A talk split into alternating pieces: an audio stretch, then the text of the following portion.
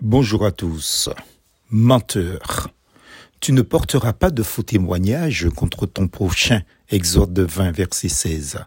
La gravité du faux témoignage aux yeux de Dieu apparaît à maintes reprises dans sa parole. Nous lisons par exemple dans le livre des Proverbes, donc dans l'Ancien Testament, plusieurs passages ayant trait à ce thème. Le faux témoin ne sera pas tenu pour innocent et celui qui profère des mensonges n'échappera pas Proverbe 19, verset 5. Les lèvres fausses sont en horreur à l'Éternel, mais ceux qui agissent avec fidélité ont sa faveur. Proverbe 12, verset 22. Le juste déteste les mensonges, mais le méchant répand la honte et la confusion. Proverbe 13, verset 5. Le témoin menteur périra, mais l'homme qui écoute pourra toujours parler. Proverbe 21, verset 28. Dans le Nouveau Testament, nous lisons sous la plume de l'apôtre Paul les paroles suivantes. C'est pourquoi rejetez le mensonge et que chacun de vous parle avec vérité à son prochain, car nous sommes membres les uns des autres. Éphésiens 4, verset 25. Le neuvième commandement a pour centre l'amour de la vérité par rapport à notre prochain. Il nous rappelle que Satan aussi, l'ennemi de Jésus-Christ, est le père du mensonge. Jésus-Christ l'a affirmé en ces termes à ceux qui le calomniaient. Vous avez pour père le diable et vous voulez accomplir les désirs votre père. Il a été meurtrier dès le commencement et il ne s'est pas tenu dans la vérité parce que la vérité n'est pas en lui. Lorsqu'il profère le mensonge, ses paroles viennent de lui-même car il est menteur et le père du mensonge. Jean 8, verset 44. Le mensonge consistant à dire faussement du mal de notre prochain est une forme de meurtre dans le sens qu'il est proféré pour détruire ou pour réduire à néant le prochain en question.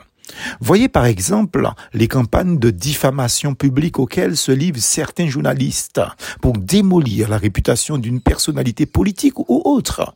On distille prétendues informations non prouvées sur une personne pour semer le doute dans les esprits. On répand la calomnie en sachant qu'elle ira loin, très loin et restera gravée dans les esprits de ceux qui l'auront entendue. Il n'y a pas de fumée sans feu, dit le proverbe.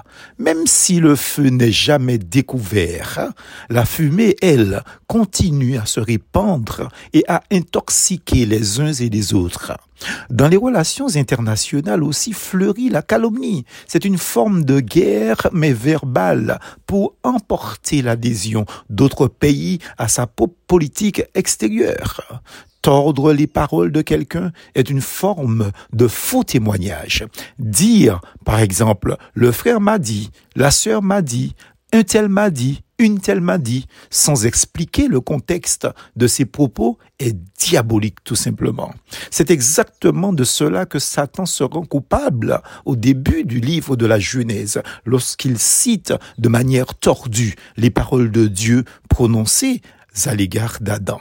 Jésus-Christ a été confronté toute sa vie au faux témoignage de ceux qui, possédés par l'esprit mensonger de Satan, cherchaient à faire cesser son ministère.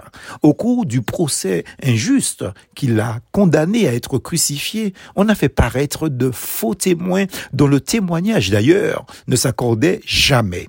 Si bien que c'est sur le témoignage, véridique cette fois, de Jésus-Christ lui-même qu'il a été condamné à mort. Soulignons la nécessité d'entendre toute personne accusée. Il n'y a aucune justice là où quelqu'un accusé d'une supposée parole ou d'un méfait quelconque n'a pas la possibilité de se défendre ou de s'expliquer.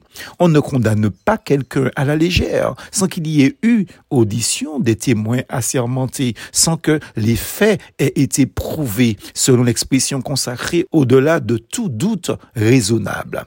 Insistons sur la méchanceté du cœur humain. L'intention mensongère qui naît dans le cœur se poursuit dans les médisances, les racontard et aboutit finalement au faux témoignage devant une cour de justice réelle ou un groupe de personnes quelconques.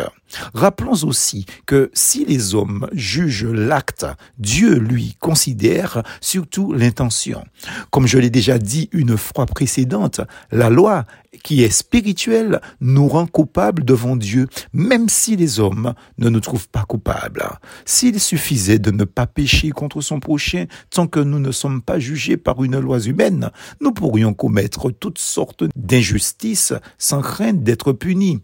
Les lois humaines se doivent de refléter la loi parfaite de Dieu, mais elles sont elles-mêmes toujours imparfaites. Elles doivent aussi faire face à toutes sortes de transformations sociales qui rendent nécessaire leur adaptation. De nouvelles formes de crimes ou de fraudes naissent chaque jour dans le cœur mauvais des hommes, nécessitant de nouvelles législations qui mettent du temps à être mises en place puis appliquées quand elles le sont. Sans parler bien sûr des lois iniques qui couvrent toutes sortes d'exactions. Dieu, qui connaît le cœur des hommes et ce qui s'y mijote, a déjà jugé des intentions mauvaises avant même que nous soyons passés à l'acte. Soulignons si nous nous disons enfants de Dieu, Jean 1, verset 12, que nous devons être menés par l'amour de la vérité et la recherche de la bonne réputation de notre prochain, ne jugeons pas non plus sur les apparences ni sur la base de préjudices infondés.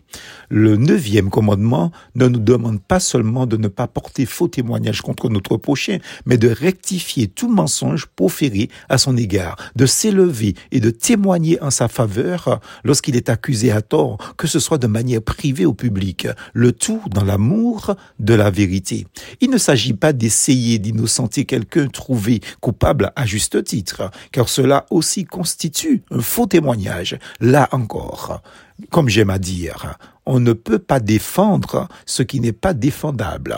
Encore une fois, il s'agit d'aimer la vérité telle que nous apprenons à en juger par la parole de Dieu et de la dire sans avoir peur des conséquences possibles.